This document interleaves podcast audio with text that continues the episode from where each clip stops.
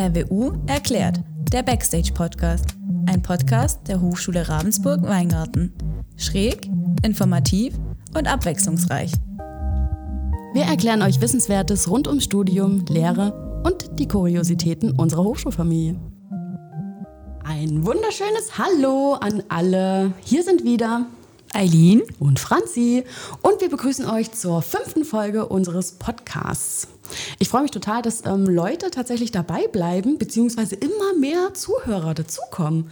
Wir haben jetzt tatsächlich auch schon unsere ersten Feedback-E-Mails bekommen. Da bin ich richtig stolz drauf. Und es sind Mitarbeitende, Professoren und Studierende, die unseren Podcast hören. Das finde ich richtig toll. Ja, ich auch. Und auch nochmal, also falls ihr auch irgendwelche Ideen habt, Themenvorschläge, schreibt uns. Wir freuen uns. Das darf auch gerne konstruktive Kritik sein, solange sie wertschätzend ist, natürlich. Und ich glaube, ähm, du hast was zu berichten, Eileen, oder? Ich wollte mal kurz ein Hühner-Update geben. Wir haben jetzt nämlich ein viertes Huhn dazugeholt. Und zwar heißt dieses Huhn Guthuhn. Und das war sehr aufregend am Anfang, das wollte ich nur ganz kurz erzählen, weil ich dachte immer, Hühner sind sehr sozial oder Hühner sind halt Hühner. Aber wir haben ganz schnell gemerkt, dass Hühner ein bisschen asozial sein können, wenn ich das so sagen darf.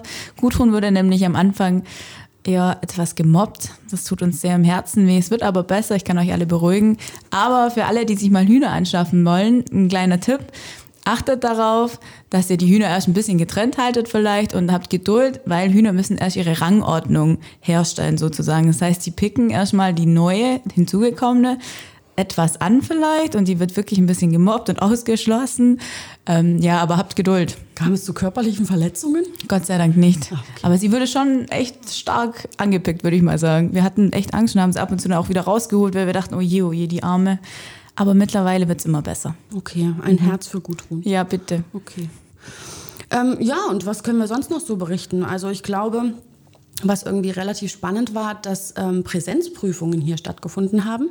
Das gab ein richtig schönes Bild, muss man sagen, in der Sporthalle. Das heißt, beim Hauptgebäude Richtung ähm, PH, Sportgebäude sozusagen in der Sporthalle, fanden Prüfungen statt und ewig lange Schlangen mit dem Mindestabstand. Das war richtig schön zu sehen. Ähm, und ich hoffe, dass das alle Studierenden wirklich auch gut überstanden haben. Gut überstehen und vor allem lange ähm, etwas von etwas haben, ist ein Thema, was uns zur Nachhaltigkeit sozusagen bringt. Und das ist auch unser heutiges Thema, worum es gehen soll. Wir möchten uns mit Nachhaltigkeit beschäftigen und was wir für die Umwelt tun können. Und da haben wir heute nämlich zu Gast den Benjamin Lanzinger. Ich sage immer, das ist ein echter Lanzinger, weil Benjamin Lanzinger ist wirklich auch eine Kuriosität unserer Hochschulfamilie.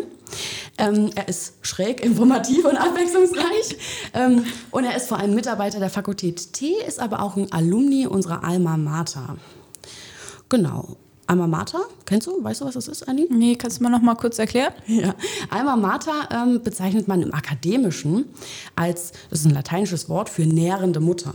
Man sagt also Alumni, die Absolventen, waren an der nährenden Mutter. Ja, das klingt irgendwie ein bisschen komisch, aber bezeichnet sozusagen, dass man dort seine Bildung erfahren hat.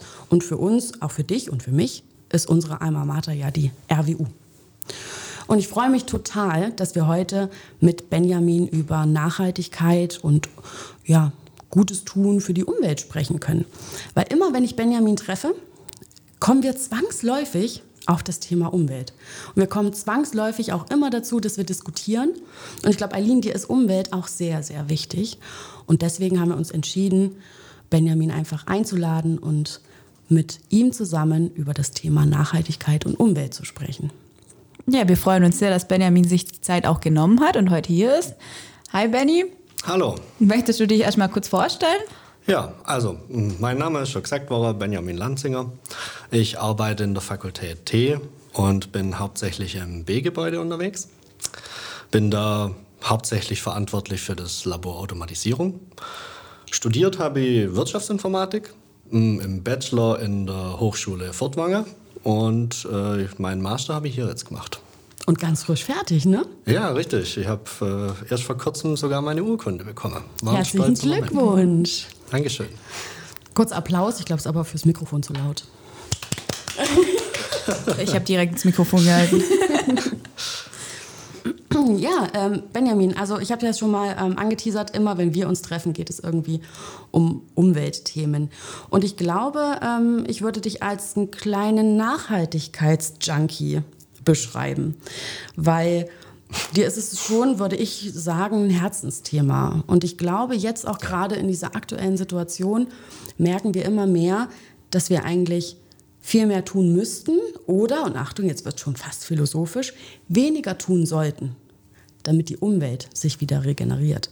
Das heißt, wir können es total gut gerade ähm, beobachten, dass je weniger Flugzeuge fliegen, je weniger wir mit dem Auto fahren und halt doch mehr Fahrrad fahren, Erlin, ne? du quasi als mhm. Vorreiterin, dass sich die Umwelt immer mehr erholt, was wir Menschen ihr eigentlich Jahrzehnte, Jahrhunderte ähm, geraubt haben. Und deswegen freue ich mich total, weil mich würde tatsächlich auch interessieren, ähm, ob wir in dem Gespräch ein bisschen herauskristallisieren können, was wir tun können, was wir besser tun können, was die RWU tun kann, um nachhaltig zu sein. Vorher möchte ich aber noch mal vielleicht für unsere Zuhörer und Zuhörerinnen kurz den Begriff Nachhaltigkeit klären. Weil Nachhaltigkeit, das ist ja ein Begriff, der ist schon fast abgedroschen. Immer und überall hört man das Thema Nachhaltigkeit. Aber das ist doch ein bisschen komplexer, als es zu sein scheint. Weil es gibt tatsächlich auch bei uns an der RWU ein Nachhaltigkeitsseminar, was über ein ganzes Semester stattfindet und auch fakultätsübergreifend ist. Hier auch kurze Info, falls ihr da Lust habt, das zu belegen. Das geht für jede Fakultät. Da könnt ihr euch einschreiben, Nachhaltigkeitsseminar. Und da wird das genauer erklärt. Es steckt also eine wirklich ähm, große Menge dahinter, hinter diesem Begriff. Und es geht im Endeffekt darum, so würden wir das jetzt auch ein bisschen auffassen, dass ähm, Sachen, die man tut, die wir jeden Tag tun, dass wir, wenn wir das in dieser Gegenwart machen, dass wir unsere Bedürfnisse zwar befriedigen, aber es nicht riskieren, dass unsere nachfolgenden Generationen da ganz große Beeinträchtigungen haben. Das ist so ein bisschen unser Begriff der Nachhaltigkeit und den kann man auch tatsächlich noch in drei Dimensionen, es gibt so ein Drei-Säulen-Modell, aufsplitten. Das heißt, Nachhaltigkeit kann man im Sinne der Ökologie, der Ökonomie und auch dem Sozialen sozusagen ähm, betrachten. Und wir werden heute wahrscheinlich über alle drei Säulen ein bisschen sprechen und wenn ihr, wie gesagt, ähm, Lust habt, könnt ihr euch dann nochmal näher informieren. Benny, wie bist du denn zum Nachhaltigkeitsjunkie geworden? also ursprünglich, ich habe mich so ein bisschen einem Thema verschrieben, hm. der Aquaponik. Das ist ein Stilbegriff aus äh, Aquakultur und Hydrokultur. Es geht also im Zentralen darum, in der Aquakultur äh, Fischzucht zu betreiben und äh, in der Hydroponik äh, eben Pflanzen zu ziehen, erdelos. Beide Systeme für sich genommen haben extreme Nachteile weil sie verschmutzt sehr stark das Wasser. Äh, eben mit äh, Rückstände von Phosphat, Nitrat, ähm, was dann meistens in Seen und Flüsse abgeleitet wird und da zur Algeblüte führt und dann eben mhm. zum Kippen vom See führt. Mhm. Also Kippen vom See bedeutet, dass der pH-Wert nicht mehr stimmt und dass die ähm, Fische da drin, glaube ich, nicht mehr ähm, ihre... Ja, der Sauerstoffgehalt sinkt. Mhm. Also die, die Alge äh, nehme den ganzen Sauerstoff weg, wodurch die Fische einfach, die sterben. Also mhm. die ist im Prinzip die ersticket, mhm. mehr oder weniger. Ja, das wollen Und, wir nicht. Genau, richtig. Also das ist genau der Punkt. Also wir, wir können an der Stelle halt durch die Kombination von den beiden Themen, äh, können wir halt diese, diese Nachteile erheblich, erheblich reduzieren. Und dadurch halt mh, hm, trotzdem Fisch- und Gemüse züchter und mh, hm, den Output einfach vergrößern in der Hinsicht. Auch was darum geht, wenn es um die Fläche geht, äh, genauso wie um die Input- und Output-Faktoren, die da in, der, in so einer Aquaponikanlage vorherrschen. Und ja. Mm, für diejenigen, so zum Beispiel für mich, die jetzt keine Ahnung davon haben, was so Input- und Output-Faktoren sind, ähm, kannst du das ganz kurz umreißen? Ähm, was bedeutet das? Also ich habe schon verstanden, der Output ähm, wird dadurch besser, wenn man das kombiniert und das aufeinander abstimmt. Genau. Aber was wäre der Output? Also der Output ist in dem Fall natürlich Fisch und Gemüse, aber mal als erstes zentral. Durch das, dass die, die Anlage sich im Stickstoffkreislauf befindet, im, der überall um uns herum in der Natur ähm, vorhanden ist und da abläuft, ähm, muss man darauf achten, dass dieser Stickstoffkreislauf eben funktioniert. Mhm. Das heißt, man kann beispielsweise nicht mit, mit krasse Pestizide an die Sache rangehen. Man kann auch nicht unfassbar viel Antibiotikum reinhauen, mhm. äh, dass die Fische nicht äh, krank werden. Äh, man muss also äh, ein Level finden, wo äh, beide ähm, Arten, also die Fische und das Gemüse, eben gesund existieren können. Und äh, durch das, dass man den Stickstoffkreislauf selber bedient, durch den Input Futter, Wasser, ja, Sonne, Licht, mhm. ähm, sorgt man eben dafür, dass das, dass das irgendwie im Gleichgewicht ist. Ja. Das heißt, wenn man, ich gehe das nur ein bisschen auf, also im Endeffekt, wenn man eine konventionelle äh, Fischkultur, also eine Aquakultur betreibt, äh, dann macht man den Besatz von diesen Becken ziemlich hoch, weil man will ja pro Wassereinheit will man ja möglichst viel ähm, Output, also Fisch erzeugen. Mhm. Und äh, das führt aber erstmal durch die Enge und durch die, durch die Besatzzahl äh, zu hohem Fäkalaufkommen durch die Fische selber. Mhm. Die werden richtig gemästet, also das ist so stopfgansmäßig ein bisschen, da wird richtig Futter reinkauen. Dann haben die Fische selber Stress untereinander, weil sie so eng aufeinander sind. Mhm.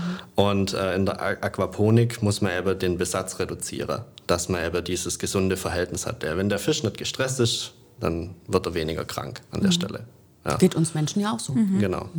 Ja, und in der Hydrokultur ist es dann eben, dass man schaut, äh, dass die, die Nährstoffzufuhr und das äh, für die Pflanze stimmt und abgestimmt ist, ähm, um dadurch dann eben gesunde Pflanze zu züchten. Mhm. Und da kann man mit verschiedensten Methoden an die Sache rangehen. Ich finde, das klingt super. Ähm, können wir das an der RWU machen oder gibt es das schon? Ja, also der Professor Glogowski ist da momentan gerade an dem Thema dran. Da bin ich auch so ein bisschen mit drin. Und da würde ich mir über regen Austausch auch freuen und dass da viele tolle Sachen dabei rauskommen. Mhm. Sollen wir das gleich nutzen für Studierende, wenn sie Lust haben, sich damit zu engagieren, dass sie sich da melden können? Ja, mhm. sehr gern. Wir müssen auch gucken, jetzt, wie es mit dem, mit dem Corona äh, verläuft. Aber auf jeden Fall, sehr gerne, absolut. Mhm. Das stelle ich mir richtig toll vor. Und wenn man dann zum Beispiel auch die Fische sehen kann mhm. und die Hydrokulturen sehen kann. Und ich glaube, ich würde das für mich natürlich jetzt so zusammenfassen. Ich bin da überhaupt nicht drin in dem Thema, aber Fische pupsen und tun damit irgendwie was für die Pflanzen in der. Das ist im Prinzip genauso Dünger. Ja. Der Bauer fährt ja seinen Mist auf mhm. den Acker mhm. und das ist im Prinzip die Düngung. Ja. Bloß, dass es halt in Wasser gelöst ist in dem Fall und direkt Pflanze verfügbar ist. Das macht das System so gut. Genial. Ja. Sehr gut. Okay, jetzt können sich Studierende schon mal melden, wenn sie da an diesem Projekt äh, mitmachen möchten. Das ist ja sehr schön. Hast du sonst noch Tipps, wie sich Studierende jetzt für die Umwelt engagieren können, außerhalb von Vorlesungszeiten an der RWU? Ja, also gerade zu diesem Aquaponik-Thema. Ich bin dazu gekommen, als ich im Bachelorstudium war. Äh, mein Thema zu dem Zeitpunkt war, ich war ziemlich beleibt. Und äh, es ging um Ernährung eigentlich grundsätzlich. Und dann hat man sich halt mal so ein bisschen informiert und festgestellt, oh, Pestizide, Herbizide, Fungizide und äh, schön über alles verteilt. Ist ja nicht so toll, dann geht man in den Bereich Bioanbau rein und dann kommt man irgendwann bei dem Thema auch irgendwann mal raus. Und das, das ging eigentlich völlig unabhängig von der, vom Studium und von der Hochschule. Also grundsätzlich die Themen, die auch die Studierenden draußen haben, einfach weiterentwickle. Gucke, was da in die Richtung geht und wenn man, wenn man mm, ein Thema identifiziert hat, was einem erstmal vielleicht äh, Runzeln auf die Stirne bringt, ähm, einfach mal ausprobiere. So habe ich es mit dem Aquaponik-Thema auch gemacht. Ich gehe jetzt mal davon aus, ich kann hier keine äh, Marke nennen, aber ich bin mhm. zu einem der großen Baumarkthäuser gegangen mhm. und habe mir für ein paar Euro einfach ähm, das benötigte Material, um es zu testen, habe ich mir geholt. Ja? Mhm. Und dann habe ich es einfach hinterm Haus ausprobiert, zu dem Zeitpunkt, wo ich da gewohnt habe. Und das hat super funktioniert. Mein Vermieter, der war da auch ganz begeistert davon. Mhm. Also einfach machen. Und äh, je mehr man liest und je mehr man da sich reinarbeitet, desto besser funktioniert es. Und das geht hier an der Hochschule, kriegt man viele, viele äh, Randthemen mit mhm. und äh, die einfach weiterentwickeln. Das wäre so mein. Und tatsächlich wahrscheinlich auch ins Private übertragen. Also ich merke jetzt gerade ähm, Sachen von der RWU, die du gelernt hast äh, oder du hast sozusagen Signale bekommen oder keine Ahnung Impulse und die dann in deinem privaten Leben auch angewendet, weitergedacht, weiterentwickelt, umgesetzt. Ich glaube also, dass da hier auch die Grenze ein bisschen verschwimmt und das kann ja voll die Chance sein. Das finde ich total gut. Richtig, also das von, äh, egal ob man das jetzt auf die persönliche ähm, Entwicklung schiebt oder ob man sagt, man möchte seine Karriere damit weiterentwickeln, dass man Firma gründet oder äh, dass man irgendwas entwickelt mhm. oder einfach nur seinen, seinen Input leistet ähm, und da damit auch ein bisschen, ähm, wie sagt man da, Relevanz erzeugt für sich selber. Ähm, ist eine wirklich coole Nummer. Also das, ja, das geht in alle Bereiche rein und auch gerade mhm. bei der Aquaponik war das so, das geht auch in die Technik rein. Mhm. Ganz tief sogar. Also vom Filtertechnik über Pumpe, ähm, wie, wie die ähm, Systeme in der Hydroponik funktionieren. Alles querbeet fällt ein. Mhm. Und wie gestaltest du das dann auch weiter im Privaten? Also ich gehe mal davon aus, dass du nicht nur Aquaponik im Privaten machst für Nachhaltigkeit und Umwelt, sondern sicherlich auch andere Sachen machst. Ja, also im privaten Umfeld selber ähm, ich bin da mit meiner Freundin ziemlich auf einer Wellenlänge, was das angeht. Und äh, wir versuchen aktuell gerade äh, nach und nach äh, Sachen aus Plastik zu ersetzen. Mhm. Also beispielsweise unsere Zahnbürste sind inzwischen aus Holz. Und ähm, so, wir haben beispielsweise unsere Putzlappe aus alten Handtüchern, hat meine Freundin neu vernäht. Mhm. Ähm, wir gucken, dass man einfach da insgesamt weniger, weniger Müll erzeugt. Also ich habe beispielsweise zum Duschen eine Kernseife. Mhm. Und so, das, lauter so Sachen, das sind so einzelne kleine Beiträge, aber wenn man die mal hochrechnet, äh, summiert sich. Mhm. Und wie kommt man da drauf? Also, das würde mich jetzt schon mal interessieren. Bist du durch deine Wohnung gelaufen? Seid ihr zusammen durch eure Wohnung gelaufen und habt euch überlegt, Zahnbürste ist Plastik, muss weg. Duschgel ist scheiße, ist in einer Plastikverpackung, muss weg. Wie, wie kommt man dazu? Also, wie ist der Prozess? Ha, das, ähm bei uns ist das eher so, ein, so eine relativ fließende Geschichte, die eigentlich keinen wirklichen Aufhänger hat, ähm, sondern das, eigentlich läuft es so im, im, Gespräch so nebenher, wenn man den, die alte Shampoo-Dose beispielsweise zum gelben Sack bringt, mhm.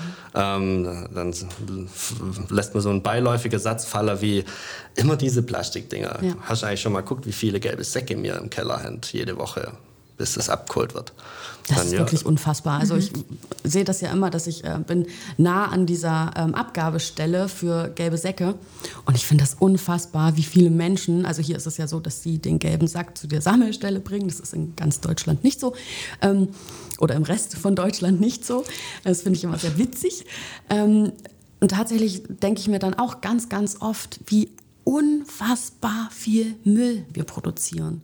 Und da auch nochmal vielleicht ähm, für die Studis. Wir hatten in einer Mensa-Party, glaube ich, hatten wir Seefahrer, hatten wir, glaube ich, mal, oder irgendwie so auf jeden Fall irgendwas mit Meer ähm, als Thema, weil bei Mensa-Partys, Pimp mal Mensa, da muss man sich auch mal verkleiden. Oder man muss nicht, aber das macht total Spaß. Und da fand ich das total cool, dass viele Studierende ähm, gingen als Plastikmüll im Meer. Mhm.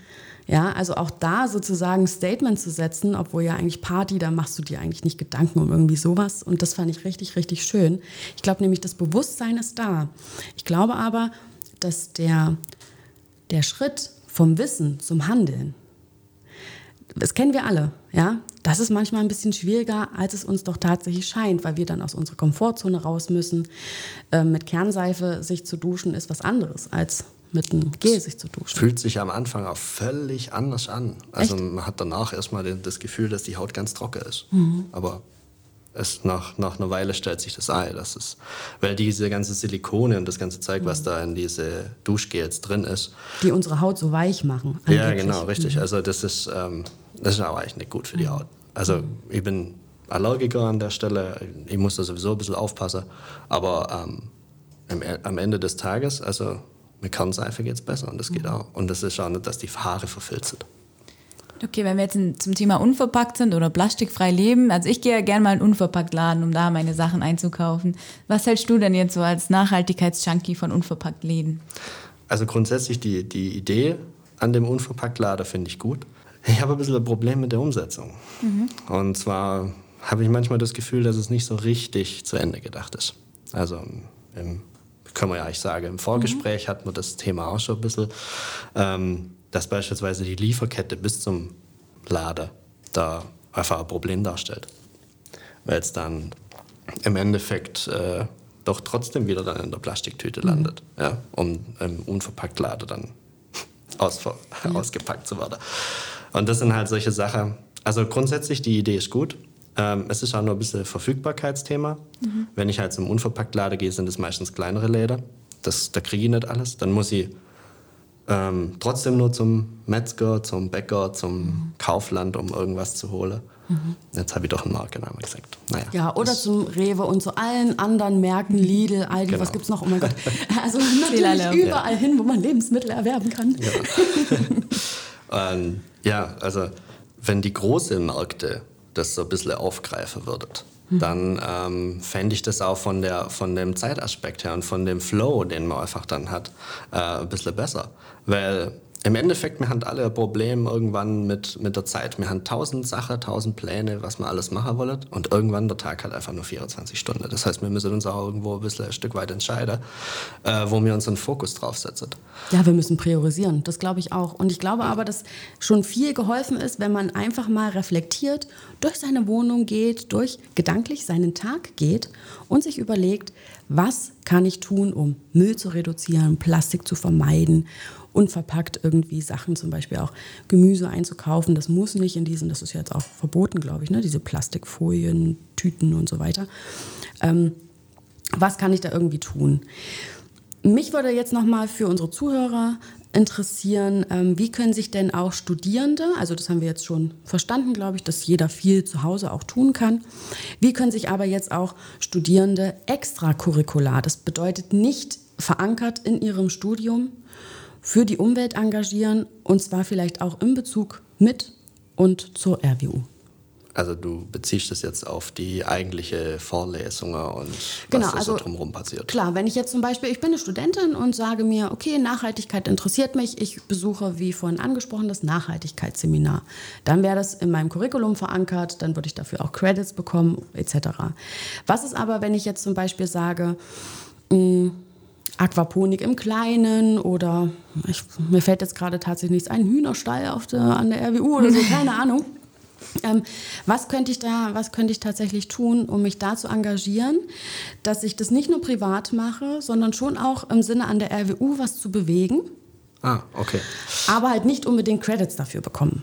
Ja, also ähm, generell, das ist jetzt eher ein Appell, ein bisschen nur was für Credits zu machen, finde ich generell ein bisschen schwierig, mhm. weil meistens macht man es für sich und hauptsächlich auch für andere. Drum generell einfach würde ich sagen, auch engagiere, wenn es nichts dafür gibt. Mhm. Das äh, bringt einen deutlich weiter. Mich hat es jetzt hier heute zu dem Podcast gebracht, also alles cool.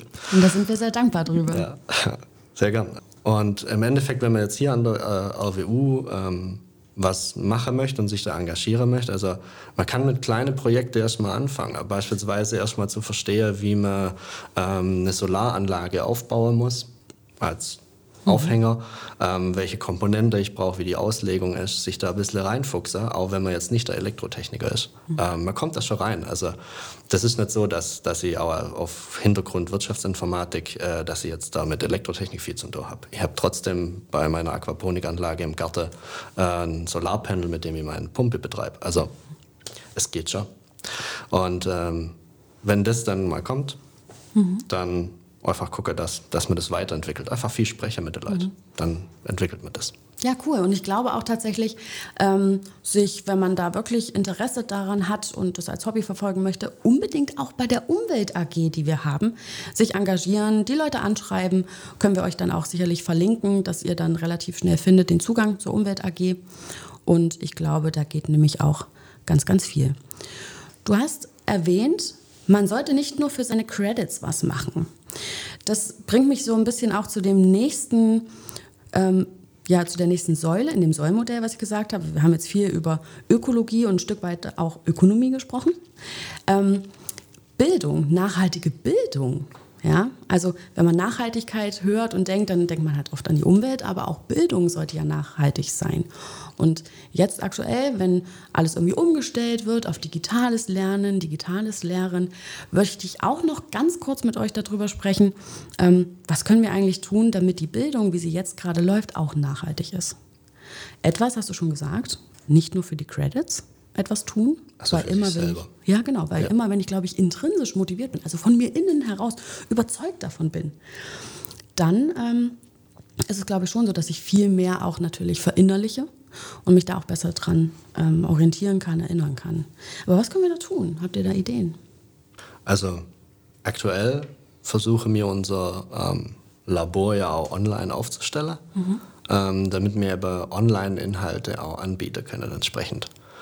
Das steht jetzt gerade so in den Startlöcher und wir machen so unsere erste Erfahrungen damit. Mhm. Das passt ganz gut. Ähm, was, was ich da wesentlich empfehlen würde, ist, ähm, Inhalte, die man im Studium vermittelt kriegt, sind meistens äh, Grundlage, äh, die, man, die man da kriegt. Und die dann einfach auch ein Stück weit äh, versuche weiterzuentwickeln. Mhm. Und wenn das dann im Labor weitergeht. Also man muss, man muss auch denken, ähm, man macht eine Vorlesung im dritten, vierten Semester und irgendwann kommt die Bachelor-Thesis. Wenn man sich dazwischen in so ein Thema, dass man die Grundlage vermittelt bekommen hat, weiter einarbeitet auf eigene Faust, mhm. dann purzelt da manchmal auch ganz tolle Sachen runter in Sache Bachelor-Thesis, Promotion und weitere Themen, ähm, die man vorher so gar nicht gesehen hat. Ja, absolut. Ja. Und das wäre dann auch nachhaltig, meines mhm. Erachtens nach. Mhm. Das ist wirkliche Kompetenz. Mhm.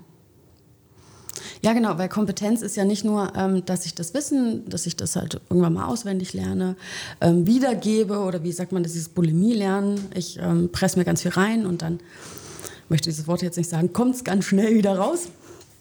Ähm, und ja, genau, nachhaltiges Lernen, nachhaltige Bildung, auch auf jeden Fall, glaube ich, in der projektorientierten Lehre. Und das wäre zum Beispiel auch wieder der Querverweis zur Aquaponik. Also ich interessiere mich für Umwelt. Ich fand es ja total cool zu sagen, okay, Fische pupsen und machen dann irgendwas mit den Pflanzen. Ja, das ist das, was ich mir jetzt gemerkt habe. Ähm, dass ich sage, dieses Projekt, da brauche ich natürlich Fachwissen dafür. Ja, alles, was du gesagt hast, diese Inputfaktoren, Output und so weiter, was brauche ich dafür? Material, Prozess, wie das alles abläuft. Da muss ich die Grundlagenvermittlung haben und dann wende ich es an. Und das vergesse ich einfach nicht, glaube ich. Ich weiß nicht, wie es dir im Studium ging, aber alles, ja. was ich angewendet ja. habe. Ja, und alles, wofür ich mich selber persönlich sehr interessiert habe, bleibt ja viel besser hängen wie Dinge, wo ich denke, oh, das möchte ich jetzt eigentlich gar nicht machen, aber ich muss es eben lernen, weil ich brauche es für die Klausur. Mhm. Bei mir war das auch witzigerweise, ich habe dann eben geguckt, was es für Wahlfächer gibt im Studium. Das könnte man vielleicht auch noch machen, dass man seine Wahlfächer auch mal in anderen Fakultäten besucht, also sofern das geht. Ich habe Seminar der Nachhaltigkeit tatsächlich dann besucht, auch weil es mhm. mich interessiert hat mhm. und habe ich auch am meisten mitgenommen. Also das fand ich super spannend. Deswegen vielleicht da nochmal bei den Wahlfächern dann gucken, dass ja. man das nimmt, was einen wirklich interessiert vom Thema her auch. Absolut, ja. In viele Bereiche kann man sich die Themen auch ein bisschen zusammensuchen, dass man nur einen groben Rahmen hat, also Themenfeld wie IoT oder so. Was ist ähm, IoT? Äh, Internet of Things, also mhm. dass man Geräte ähm, vernetzt miteinander. Mhm. Das sind jetzt natürlich technische Themen, weil ich aus dem technischen Bereich komme. Ja. Ich gehe davon aus, in, in alle anderen Wissenschaften gibt es da auch mhm. entsprechende Querverweise. Ähm, und dann kann man sich das Thema raussuchen ein bisschen und strukturieren. Und wenn man da einen Aufhänger hat, wenn man selber Projekt bereits äh, vorantreibt und da äh, sich reinarbeitet, dann geht da meistens bei den Professoren ganz erstaunt äh, die Augen auf und die fangen an, man sieht eine Grinse. Mhm. Und das ist das dann auch, das, ich glaube, das macht denen auch Spaß. Absolut. Und da ist das cool. Genau, also dann auch wieder ein Appell von uns für euch. Seid mal mutig und wenn es um irgendwelche Abschlussarbeiten, Hausarbeiten, Projekte geht, seid einfach mal mutig, geht zu euren Professoren und sagt, ich interessiere mich für das und das und ich möchte das gerne in diesem Kontext behandeln und wissenschaftlich bearbeiten. Und da freuen wir uns auch, falls da tatsächlich ähm, durch diese Podcast-Folge irgendwelche Ideen ans Licht gekommen sind, wenn ihr uns das mal rückmeldet. Aline, was haben wir heute gelernt? Fische pupsen. Mhm. Benny ist ein Nachhaltigkeitsjunkie. Benny ist ein Nachhaltigkeitsjunkie, ja. Seid offen für neue Themen, macht das, was euch interessiert. Ja. Bleibt dran. Genau. Benny, ein riesengroßes Dankeschön, dass du da warst. Ja, das hat Danke mich sehr auch. gefreut. Die mhm. Zeit war viel zu kurz. Ich möchte das, glaube ich, noch zehnmal machen. Wir sehen uns ja eh schon immer und irgendwie reden ganz ja. viel darüber, aber das hören natürlich die Zuhörer nicht. Das ist ganz schade, aber vielleicht machen wir das nochmal. Ja, vielleicht gibt es nochmal eine Folge dann. Ja. Ich, ich komme gern wieder und erzähle mal ganz breit gefächert, äh, was da alles noch so für Themen in der Pipeline steht. Mhm. Super. Ja, ich gehe jetzt in den Feierabend und ich glaube, den Feierabend werde ich so genießen, dass ich spazieren gehe und vielleicht auch mal genauer darauf achte, ob ich nicht einen kleinen Müllspaziergang machen kann. Das ist vielleicht etwas, was ich jetzt tun kann, aktuell gerade jetzt für mich. Wenn ich Müll sehe, sammle ich den auf. Das ist sehr gut. Ich fahre mit dem Fahrrad wieder nach Hause, ganz nachhaltig. Sehr gut. Ohne CO2-Ausstoß. Genau, und Benjamin lässt seine Fische pupsen. ja, genau. Liebe Leute, danke fürs Zuhören und bis bald. Und damit sind wir schon wieder am Ende. Feedback, Fragen und Anregungen könnt ihr uns gerne an podcast.rwu.de schreiben. Wir freuen uns auf eure Nachrichten. Danke fürs Zuhören. Eure Franzi und Eileen.